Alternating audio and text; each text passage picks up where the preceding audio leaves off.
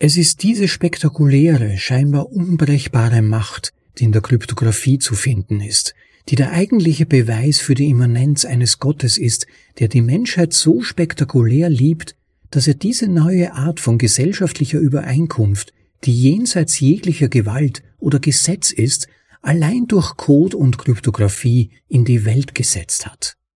Mit dieser Macht kann er alles verändern. Nicht jeder hat die Zeit, sich laufend die besten Bitcoin-Artikel durchzulesen. Aber zum Glück gibt es uns. Wir lesen sie dir vor. Übersetzt in die deutsche Sprache, zum bequemen Anhören, unterwegs oder daheim. Das ist ein bitcoinaudible.de Anhörartikel.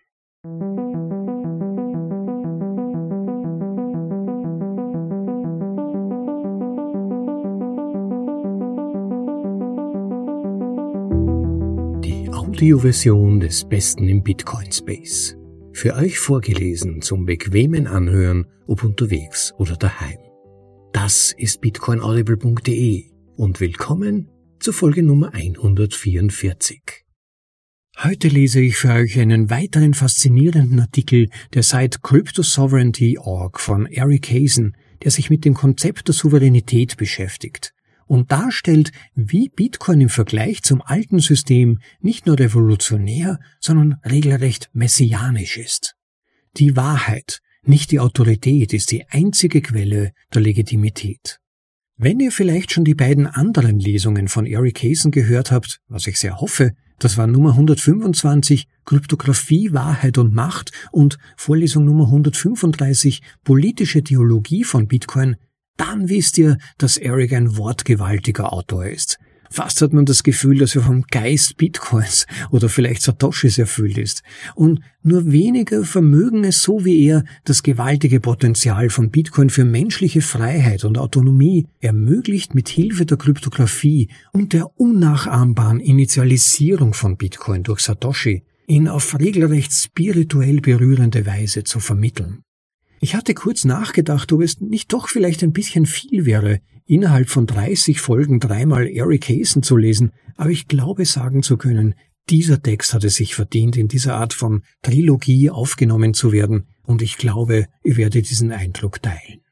Wie immer, viele interessante Momente und Einsichten wünsche ich euch, und nun geht es los mit der Lesung von Der Eid der Maschinen, die Liturgie des Codes und das Versprechen von Bitcoin von Eric Hazen. Im Originaltitel The Oath of Machines Liturgy of Code and Promise of Bitcoin. Erste Übersetzung von Sino Toshi auf europeanbitcoiners.com Im Endstadium der Spektakelgesellschaft hat sich der Mensch selbst vollständig korrumpiert und zeigt sich in der Öffentlichkeit nur noch als der eindimensionale Mensch. Wir können getrost sagen, dass der Staatstotalitarismus die Menschheit vollständig vereinnahmt und versklavt hat und den Menschen als hohles und leeres Objekt zurücklässt, das ausgebeutet und vergewaltigt wird, um der Tyrannei, dem bösen und banalen Profiten gleichermaßen zu dienen. Beim Übergang vom Staatstotalitarismus zum oligopolistischen Imperium wurde die Macht durch die Verschmelzung von Automatisierung und digitalem Panoptikum gefestigt, um die perfekten sozialen Lager zu schaffen, von denen aus der Staat und sein Automat das gesamte Leben überwachen können. Für immer. Nur noch das Gemurmel von Arbeit macht frei ist zu hören. Und die persönliche Wahrheit durch Krematorium Nummer drei halt in deinem Kopf wieder, wenn du dich auf dem Weg zur Arbeit machst. In ihrem größten Irrtum dachten die Titanen der Technik und Industrie nicht daran, dass Prometheus das Feuer aus ihrer Maschine der optischen Macht stehlen würde, dass das Bewusstsein für ihren Untergang entfachen würde. Ihre Hybris erlaubte ihnen nicht zu denken, dass der Mensch selbst mit der kostbarsten aller Gaben den Weg aus der Dunkelheit finden könnte. Bewaffnet mit diesem grundlegendsten aller Werkzeuge, dem Feuer, dem Wissen und der Kraft, der einzigartigen Technik der Macht, tritt der einzelne Mensch aus dem Wald der Technologie hervor, bereit, das, was ihm rechtmäßig gehört, wieder an sich zu reißen. So war es einst mit den Göttern, so ist es jetzt wieder. Die Gigantomachie beginnt von neuem. Und der Bürgerkrieg um das Recht beginnt ebenfalls von neuem. Ein Zitat von Giorgio Agamben aus Das Sakrament der Sprache. Der Eid betrifft nicht die Aussage als solche, sondern ist der Garant für ihre Wirksamkeit. Es geht nicht um die semiotischen oder kognitiven Funktionen der Sprache als solche, sondern um die Zusicherung ihrer Wahrhaftigkeit und ihrer Verwirklichung. Ende des Zitats. Der Eid der Maschinen. The Handshake, der Handschlag. Es ist die grundlegende Basis, auf der alle Maschinen kommunizieren und Informationen austauschen. Der Handschlag ist die Vereinbarung, die den Code ihrer Sprache regelt, die Ausdrücke, die nicht von der Aussage getrennt werden können. Dies ist das Gesetz der Maschinen, es ist ihre Lebensform, ihr Gesetzeskodex und der Handschlag ist die erste ihrer Vereinbarungen. Was beim Handschlag auf dem Spiel steht, ist die Funktionalität des Codes selbst. Es gibt keine andere Möglichkeit für die Maschinen zu kommunizieren. Die Sprache der Maschinen und die Stimme des Tieres sind ineinander verschwunden, so wie es bei jedem anderen Tier auch ist, außer beim Menschen. Die Stimme bzw. Sprache des Codes ist die einzige Kommunikationsmethode, die den Maschinen zur Verfügung steht.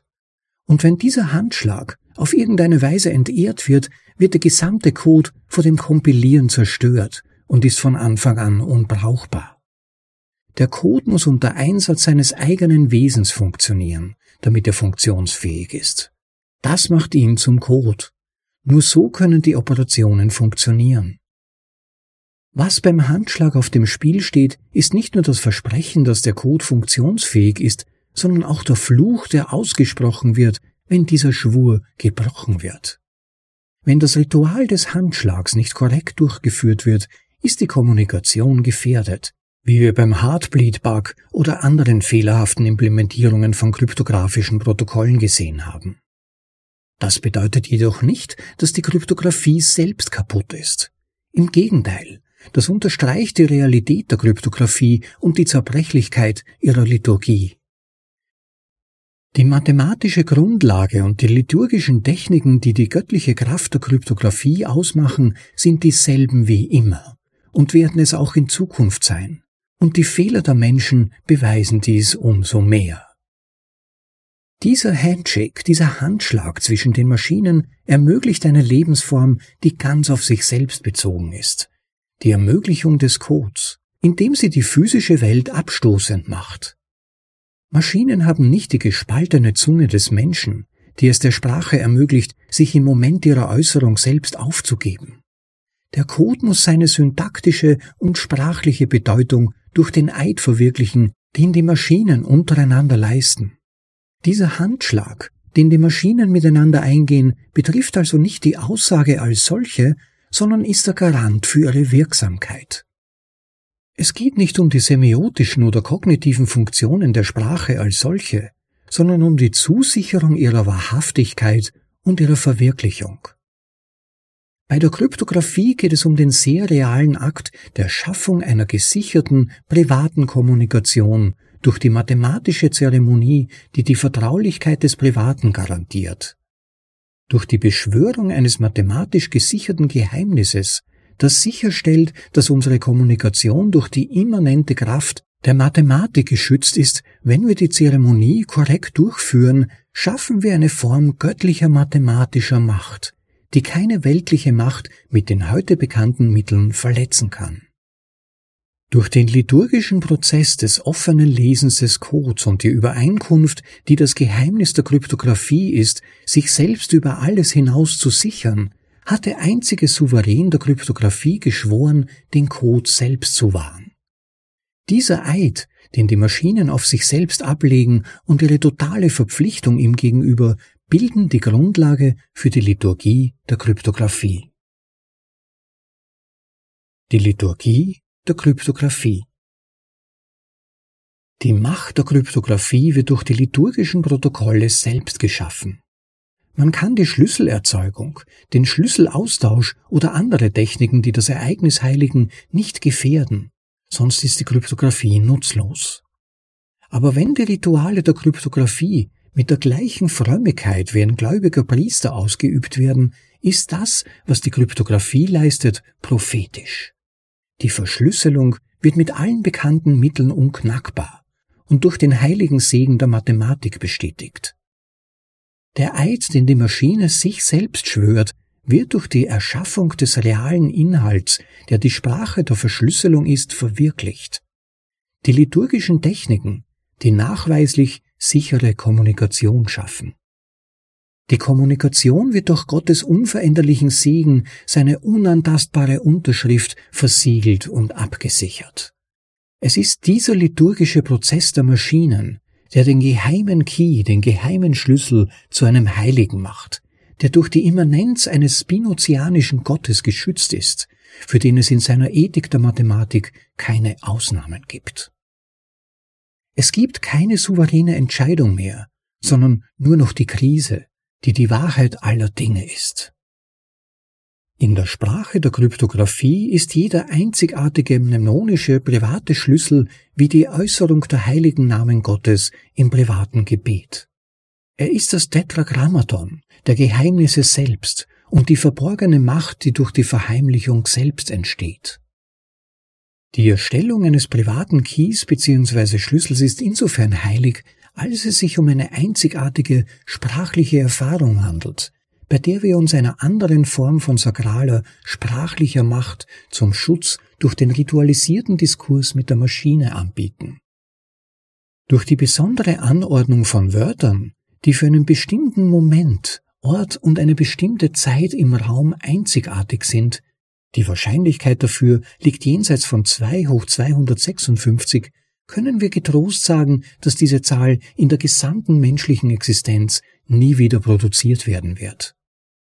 Um Gottes Herrlichkeit zu beweisen, können wir jedoch nicht sagen, dass es unmöglich ist, denn ein Würfelwurf wird den Zufall niemals abschaffen.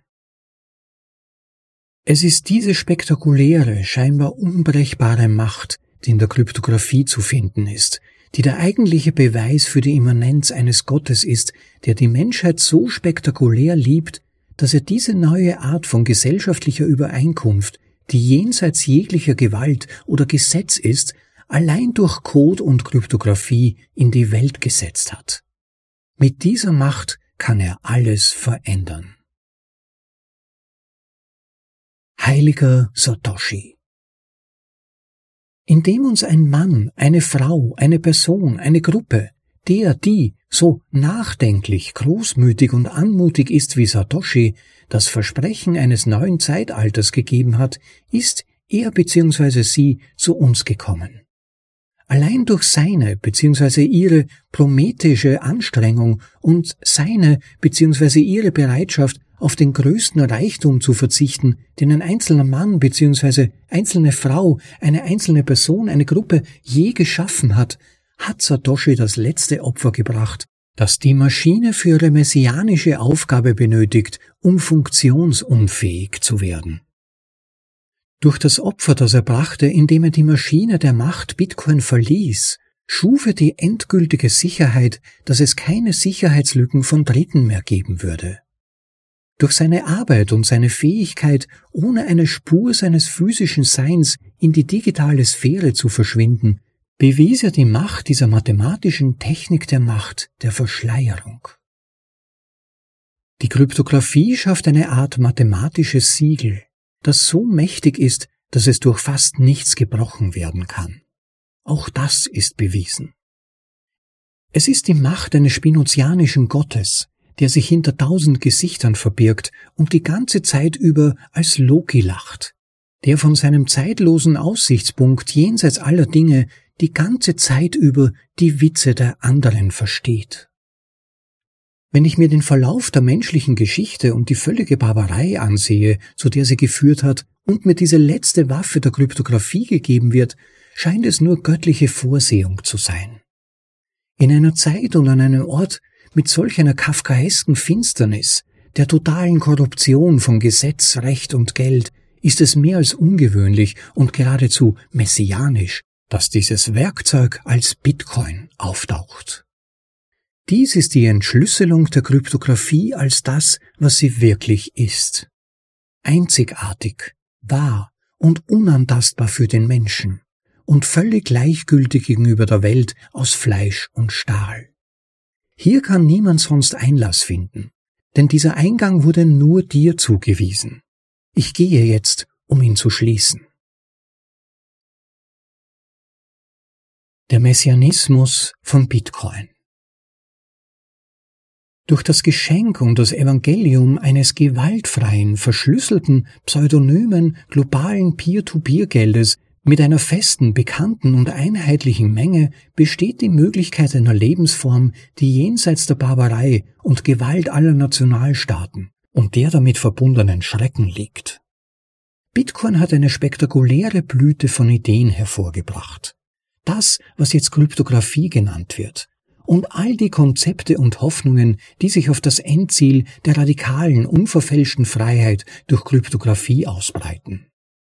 Schon bald werden diese Ideen, die nicht aufzuhalten sind, die ganze Welt in Flammen aufgehen lassen, wenn der neue Bürgerkrieg um das Recht von neuem beginnt und von jedem von uns verlangt zu wählen, ob ein Souverän über jeden von uns herrschen soll oder ob wir etwas völlig Neues haben wollen.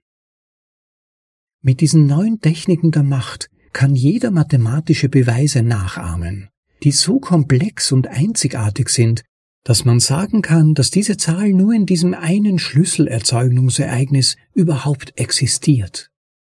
Sie ist im Kosmos so einzigartig wie die Atome an ihrem Platz im Universum.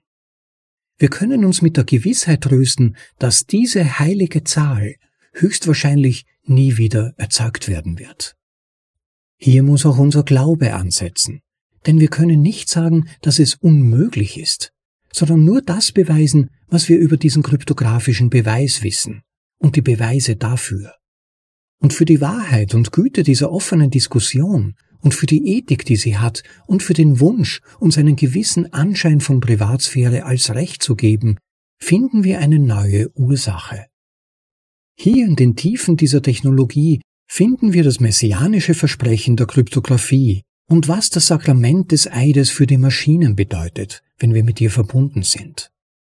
Indem er diese beiden Konzepte, den Eid der Maschinen und die Liturgie der Kryptographie zu einem ökonomischen Theorem verschmolz, schuf Satoshi eine neue Form der Macht, die über zeitliche und tellurische Natur aller Nationalstaaten hinausgeht. Es ist eine organisatorische Form der Macht, die eine neue Topographie des Krieges auf die informativste und schrägste Weise eröffnet.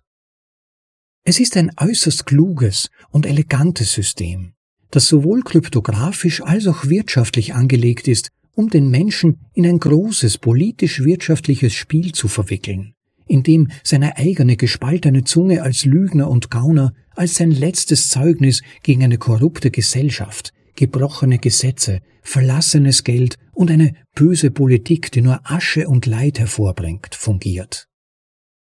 Durch die Schaffung einer neuen Form des Gesellschaftsvertrags, der durch die Macht, den Nutzen und die Fairness von Bitcoin, das Versprechen, das er bietet und den Eid, den er leisten muss, eine neue Form von Wohlstand schafft, eröffnet Bitcoin eine wirtschaftliche Strategie für eine messianische neue Welt. Es ist die Eröffnung einer neuen Epoche, vielleicht sogar die letzte Epoche, von der aus eine neue Art von Zeit herrschen, aber niemals regieren kann. Es ist ein Handschlag mit dem Wort Gottes und die endgültige Vereinbarung, dass die Wahrheit aller Dinge ihr Wesen enthüllen wird, um auf den letzten Moment dieser Epoche hinzuarbeiten. Der Katechon wird sich als der Nationalstaat und sein Kampf um die totale Kontrolle über alle Dinge offenbaren. Und was das für jeden von uns in unserem letzten Moment vor den Forderungen einer solchen Macht bedeutet. Es ist die Beschwörung der Apokalypse selbst, damit die letzte existenzielle Krise von Staat, Gesetz und Mensch beginnen kann. Und damit die Möglichkeit von etwas völlig und radikal Neuem erreichbar und hervorgebracht wird. Das derzeitige System von Gesetzen und Schuldknechtschaft wird uns nicht retten, also lasst uns uns selbst retten. Wenn wir uns die persönliche Macht von Bitcoin und die Fähigkeit, unseren Reichtum zurückzuerobern, zu eigen machen, wird der wahre Ausnahmezustand beginnen. Dort, wo das Gesetz jeden Menschen vollständig für die rohe faschistische Macht der Maschine aufgibt und die totalisierende Forderung nach Unterwerfung aller Menschen im Namen der Gesellschaft verteidigt werden muss. Hier können wir die endgültige Macht finden, die Tür zum Gesetz zu schließen, uns von ihm abzuwenden und uns endgültig von ihm zu befreien, indem wir sagen, wie Satoshi es uns gelehrt hat. Ich möchte das lieber nicht. Indem wir mit den Mitteln und Methoden dieser neuen Kryptowährung und insbesondere mit der wirtschaftlichen Befreiung von Bitcoin eine neue Lebensform schaffen, können wir die Strategie für ein völlig privates Leben entwickeln das den zeitlichen Befugnissen des Staates entzogen ist. Es ist ein Leben, das jenseits der Welt aus Fleisch und Stahl liegt und uns ein Leben jenseits des physischen Raums von Zorn und Tränen eröffnet. Durch das Versprechen, was Bitcoin ist, und das Opfer, das Satoshi brachte, indem er sich von der größten Geldsumme, die je ein Mensch erschaffen hat, trennte, hat er die letzte Maschine in Gang gesetzt, mit dem der Staat unblutig und ohne Gewalt zerstört werden kann. Als der Ubermensch unserer Zeit ist Satoshi der erste Bürger des Cyphernet und der letzte Verbrecher aller Nationalstaaten durch die messianische Aufgabe, die die Erschaffung von Bitcoin heute bedeutet. Durch die Erschaffung von Bitcoin und sein Verschwinden gab Satoshi uns eine Methode an die Hand, uns von der Tür des Gesetzes und der Macht des Staates abzuwenden um zu dem Land und der Natur zurückzukehren, aus der wir gekommen sind. Hier finden wir die Kraft, die Hoffnung auf die Rettung durch das Gesetz aufzugeben. Und hier finden wir auch den Schellingpunkt, von dem aus sich die Menge zum endgültigen Urteil über den Verbrecher versammelt, um das staatliche Recht ein für allemal aufzugeben. Es ist eine wunderbare Schöpfung für die Befreiung der gesamten Menschheit, und eine Hoffnung auf eine Zukunft frei von Tyrannei für die gesamte Menschheit, die keine Ausnahme oder einen Rest für etwas anderes übrig lässt. Es ist das endgültige Versprechen einer Form von Gnade, Liebe und Wissen, die so mächtig ist, dass sie jedem Einzelnen die totale Macht über seinen Reichtum geben würde, egal aus welchem Grund. Es ist etwas so Wundervolles und Wunderbares in unserer Zeit, dass man es nur als messianisch bezeichnen kann, weil es das zu ermöglichen verspricht und den Nomos, das Gesetz, das es wiederherstellen will. Das war der Eid der Maschinen, die Liturgie des Codes und das Versprechen von Bitcoin von Eric Hasen. Ja, was für ein ergreifender Text. Manchmal erinnern mich Eriks Texte beinahe ein wenig an Bibeltexte, auch in den Analogien, die er verwendet. Er war an manchen Stellen nicht leicht zu übersetzen, aber ich hoffe, ich habe es gut rübergebracht. Definitiv gehört Eric Hasen aber zu den Autoren, deren Texte man sich am besten zweimal durchliest oder anhört, um maximalen Wert daraus zu beziehen und die Tiefe mancher seiner Gedankengänge zu verstehen, die einem sonst vielleicht entgehen würden. Aber wie auch Edward Snowden auf der vor wenigen Tagen zu Ende gegangenen Bitcoin Amsterdam Konferenz sagte, unsere Spielräume der Freiheit werden immer enger. Und Kryptographie kann uns da einen Ausweg bieten. Aber auch was zu hören war, immer noch extrem wenige Leute verwalten ihre eigenen Keys und noch viel weniger verwenden wirklich brauchbare Aufbewahrungslösungen für ihre Keys. Die haben ihre Hinterlassenschaft für ihre Bitcoin nicht durchdacht, oder sich nicht gut überlegt, wie sie sich zum Beispiel gegen Erpressung, also Diebe, Gewalttäter, den Staat absichern können. Nur damit wir uns nicht falsch verstehen, natürlich würde der Staat seine Bürger niemals erpressen oder gar enteignen, das ist ja nicht vorstellbar. Und selbst wenn, dann hätte der Staat wahrscheinlich gar keine andere Wahl, es zu tun. Oder es würde um eine gute Sache dabei gehen, so dass jeder Bürger seinen Teil beitragen sollte. Eh klar, wie immer. Und genau zu diesen Punkten der Erpressbarkeit und zentralen Angriffspunkten gab es dann von Jameson Lopfer, glaube ich das sogar, eine geniale Aussage, nämlich, dass Bitcoin dezentralisiert ist. Aber es gibt halt trotzdem eine zentralisierte Angriffsstelle für jede einzelne Wallet. Und zwar ist das ihr jeweiliger Besitzer. Das heißt, egal was passiert und selbst wenn man sehr vorausschauend handelt, man muss sich auch überlegen, wie man sich selbst unangreifbar machen kann. Die Best Practice dafür, die empfohlene Methode dafür, wie ich wahrscheinlich den meisten von euch nicht mehr erzählen muss, ist natürlich Multisigs zu verwenden, aber das ist halt ein relativ aufwendiges Verfahren, eine solche Wolle zu erstellen und man muss sich da schon Gedanken machen, wie man dann die einzelnen Signaturen verwaltet. Man benötigt Backup-Lösungen in aller Regel. Also man muss sich damit schon ein wenig auseinandersetzen und wirklich wissen, was man tut, Vorsicht walten lassen. Aber man sagt so als Faustregel, von Beträgen ab circa 10.000 Euro in Bitcoin zahlt sich dieser Aufwand auf jeden Fall aus, weil da geht's dann schon um Beträge, für die man noch einige Zeit arbeiten musste und wo es schmerzvoll wäre, die dann zu verlieren im Ernstfall. Ja, und viel zu viele Bitcoins sind auch nach wie vor KYC. Also haben von Iris-Scan bis äh, Grimassen schneiden vor der Kamera alle Daten übermitteln an zentralisierte Exchanges, die zum Teil, wie wir wissen, nicht immer die besten Sicherheitsvorkehrungen haben. Von staatlichem Einblick mal ganz abgesehen, da wissen wir nicht mal, was dann mit diesen Daten passiert, wie lange sie aufbehalten werden und so weiter. Das heißt, wer die Eigenschaften von Bitcoin liebt, wem die wichtig sind, für den sollte es eigentlich eine Selbstverständlichkeit sein, möglichst KYC-freie Bitcoin zu kaufen.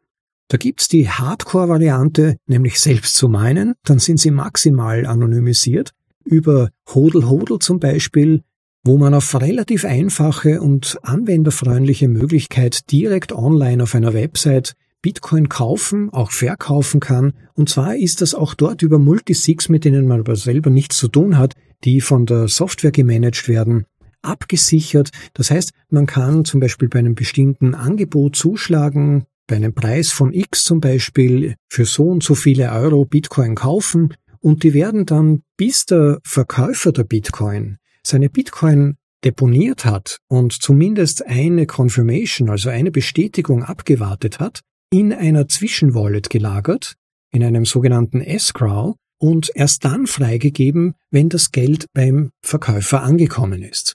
Das heißt, keine der Parteien geht ein ernstzunehmendes Risiko ein, beide sind abgesichert und man hat dann direkt von einer Privatperson, zum Beispiel mit Online-Banking, es gibt aber mehrere Möglichkeiten, die unterstützt werden, Bitcoin quasi anonym gekauft. Da gibt's keinen zentralisierten Exchange, der davon etwas weiß und auch Hodel Hodel selbst hebt die Daten nicht auf, hat ja auch gar keine personalisierten Informationen von einem. Das heißt, das läuft alles weitgehend anonymisiert ab.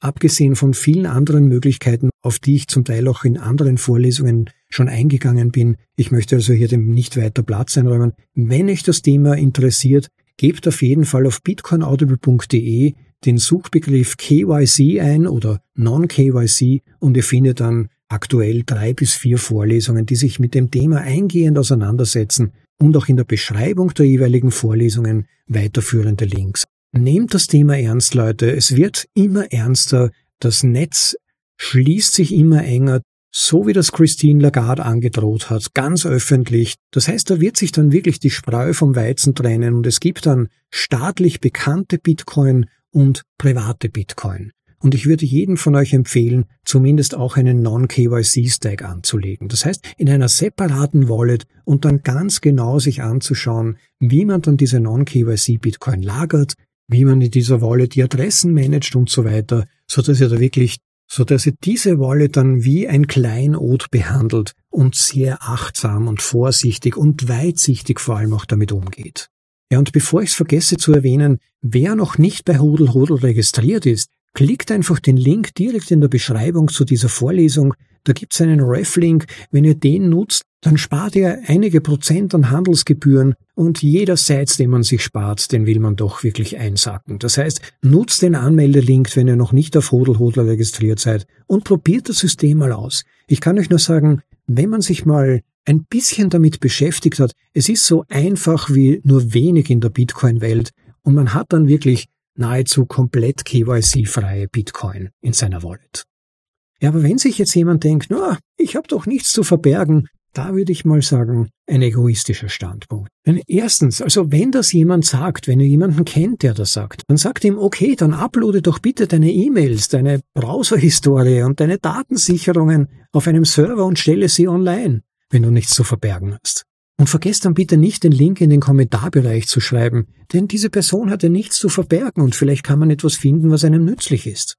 Also man merkt schon, das ist ein hochsensibler Bereich. Niemand hätte es gern, wenn andere bis in die kleinen Details des Privatlebens oder sei es auch nur der beruflichen Tätigkeiten wissen. Und insofern sollte man sich auch hüten, so naiv zu sein und sich zu denken, es wäre einem egal, wenn der Staat davon weiß. Denn erstens mal, wie schon erwähnt, die Zugriffe der Staaten, der Bürokratiebehörden sind meistens nicht besonders sicher, man weiß auch nicht, wie lange sie gelagert werden, wer dann drankommt, wie sich die politische Situation verändert. Ihr habt sicherlich schon Geschichten aus Deutschland sogar gehört, wo sich dann einfach auf Zuruf verschiedene Behörden dran machen und in den Privatissima einzelner Staatsbürger stirlen, weil die angeblich politische fragwürdige Aktivitäten an den Tag gelegt haben. Das kann schon heute passieren. Jetzt stellt euch mal vor, was vielleicht in fünf, zehn Jahren passiert. Was dann passiert, wenn der Staat ums Überleben kämpft, weil er nicht mehr weiter Fiat drucken kann. Oder wenn die Zentralbankenwährungen nicht so wie ihr wünscht angenommen werden. Das heißt, hier weitsichtig sein und vorsorgen und sich rechtzeitig darum kümmern, dass man auch einen privaten Stack an Bitcoin hat, so dass man gegebenenfalls, nötigenfalls peer-to-peer -peer direkt mit anderen Anwendern auf der Wallet Bitcoin transferieren kann und Wert austauschen kann. Doch es gibt aber auch noch einen zweiten Aspekt dieser angeblichen Bedeutungslosigkeit von Privatheit, den man mitbedenken sollte, und zwar einen ethischen Grund. Wir haben eine Verantwortung der Gesellschaft, unseren Kindern und Kindeskindern gegenüber, gegen solche Bestrebungen, alles zu überwachen, jede einzelne Transaktion zu überwachen, dagegen anzukämpfen. Ja, die ethische Haltung wäre meiner Meinung nach eigentlich sogar auch im Sinne jener, die einfach zu ahnungslos sind noch heutzutage, dagegen anzukämpfen. Wir, die uns auskennen und die drohenden Gefahren kennen, haben hier meiner Ansicht nach die Verantwortung, aktiv zu werden, aufzuklären, aber auch im Interesse aller aufzustehen und selbstverständlich auch für die eigene Familie, die eigenen Kinder, maximal private Bitcoin zu stacken. Also wir haben die Möglichkeit, uns nicht nur durch Nutzung von Kryptographie, sondern durch die weitsichtige und verantwortungsvolle und State-of-the-Art-Nutzung von Kryptographie einen Startvorteil zu sichern. Wir haben diese Möglichkeit heutzutage. Und das betrifft nicht mal nur Bitcoin, sondern auch andere Protokolle, wie zum Beispiel Nostr, dieses dezentralisierte Relay-Protokoll, das frei, offen, Open Source und unzensierbar ist. Wer von euch dort noch nicht registriert ist, noch keinen Private Key hat, meldet euch an. Auch bitcoinaudible.de ist natürlich auf Nostr vertreten. Unseren Key findet ihr auf bitcoinaudible.de unter dem Link Unterstützung. Ja, Kryptographie ist in gewisser Weise wie ein Cheatcode für das System. Wir können uns in eine neue Welt beamen, und die Barrieren und Grenzen, die uns das aktuelle System auferlegt, überwinden dadurch. Ähnlich wie Neo in der Matrix, finde ich. Man ist damit quasi nicht erreichbar, nicht verwundbar. Allerdings muss man es natürlich korrekt anstellen. Die beste Verteidigungstechnik, ich sage absichtlich nicht Waffe, denn das ist Kryptographie nicht, die beste Verteidigungstechnik nützt nichts, wenn man sie nicht korrekt anwendet. Ja, vielen Dank an Eric Hasen für diesen Artikel, der wieder mal nachdenklich gemacht hat und die Bedeutung der Kryptographie für menschliche Freiheit und Souveränität hervorgekehrt hat und auf den Punkt gebracht hat, falls es euch noch unbekannt ist, Eric hat seine reichhaltige Artikelsammlung zum Thema Bitcoin und Kryptographie nun auch in Form eines Buches herausgegeben. Das Buch heißt Crypto Sovereignty, The Encrypted Political Philosophy of Bitcoin. Link dazu wie immer auf unserer Seite zu dieser Episode. Das Buch enthält auch ein Vorwort des ebenfalls bekannten Autors Robert Breedlove, von dem ja auch wir schon einiges gelesen haben. Wer die Bitcoin zugrunde liegende Macht und sein Potenzial für die menschliche Freiheit noch tiefer auf den Grund gehen möchte, dem kann ich entweder das Buch oder einfach ein Anhören seiner Texte bei uns als Vorlesung empfehlen. Wie erwähnt, zwei seiner Texte haben wir schon vorgelesen. Das war Episode Nummer 125 und 135. Aber es kann natürlich auch sein, dass zum Zeitpunkt, wo ihr euch diese Vorlesung jetzt anhört, schon weitere Vorlesungen vorliegen. Insofern nutzt einfach die Suchfunktion, sucht zum Beispiel nach Käsen und ihr solltet alle verfügbaren Vorlesungen von ihm finden. Sehr empfohlen. Ja, ich denke damit erstmal genug. Vielen, vielen Dank an Eric Hazen nochmal für seine Arbeit. Großartiger Text, ich hoffe, er hat auch euch inspiriert. Wenn er das getan hat, dann vergesst bitte nicht darauf, gemäß dem Value for Value Prinzip nicht nur Eric Hasen zu unterstützen in seiner Autorentätigkeit, sondern auch für uns ein paar Sites dazulassen. Unterhalb dieser Episode solltet ihr einen Link dazu finden oder einfach in der Podcast 2.0 App solltet ihr eine verwenden, regelmäßig Sites übertragen lassen oder einmal Unterstützungen mit einem ganz, ganz netten Betrag bitte einfach an die Adresse übermitteln, die ihr unterhalb dieser Episode angezeigt seht. Ganz einfach. Geht Klick für Klick und ihr könnt dabei nebenbei auch noch die Funktion eurer Wallet testen. Jede Unterstützung ist willkommen und motiviert mich, neue Vorlesungen aufzunehmen. Es gibt aber auch noch andere Möglichkeiten. Schaut einfach mal auf bitcoinaudible.de slash Unterstützung oder klickt einfach den Link zur Unterstützungsseite. Da seht ihr mehrere Möglichkeiten aufgelistet, wie ihr unser Tun unterstützen könnt. Ganz toll wäre es natürlich auch, wenn ihr unseren Podcast weiterempfehlen könnt in euren Gruppen, auf Social Media, wo auch immer ihr euch bewegt. Entweder den Podcast als solchen oder Folgen, die euch besonders gefallen, interessiert haben oder das Thema einer Diskussion berühren, die ihr gerade mit anderen führt. Wir hoffen ja mit unseren Vorlesungen das Wissen über Bitcoin allgemein zu vertiefen, zu verbreitern und wirklich das Beste aus dem Bitcoin Space euch in deutscher Sprache zur Verfügung zu stellen. Und viele Leute, wie ich immer wieder höre, kennen das Angebot nicht mal. Empfehlt bitcoinaudible.de bitte weiter. Das wäre ganz nett. Ja, und bevor ich's vergesse, Bitte, wenn ihr Sites übermittelt, was mich wirklich immer ganz, ganz freut, dann übermittelt mir bitte auch, auf welche Folge sich der jeweilige Unterstützungsbeitrag bezieht. Gerne auch mit ein paar Zusatzkommentaren. Denn sonst kann ich diese einfach nicht zuordnen, weil die meisten Apps die Quelle des Transfers nicht mit überliefern. Ja, wer noch nicht den Like-Button geklickt hat, bitte nicht vergessen drauf, gern auch Kommentare hinterlassen, motivierende, kritisierende, anregende. Vielleicht habt ihr Empfehlungen für neue Vorlesungen, immer her damit. Ich freue mich auf eure Rückmeldungen. Und damit wünsche ich euch noch tolle Tage bis zur nächsten Vorlesung. Haltet euch schon mal fest, da kommt was Großes auf euch zu. Bis dahin jedenfalls, genießt das Leben, Leute, und bis dann. Ciao, euer Rob.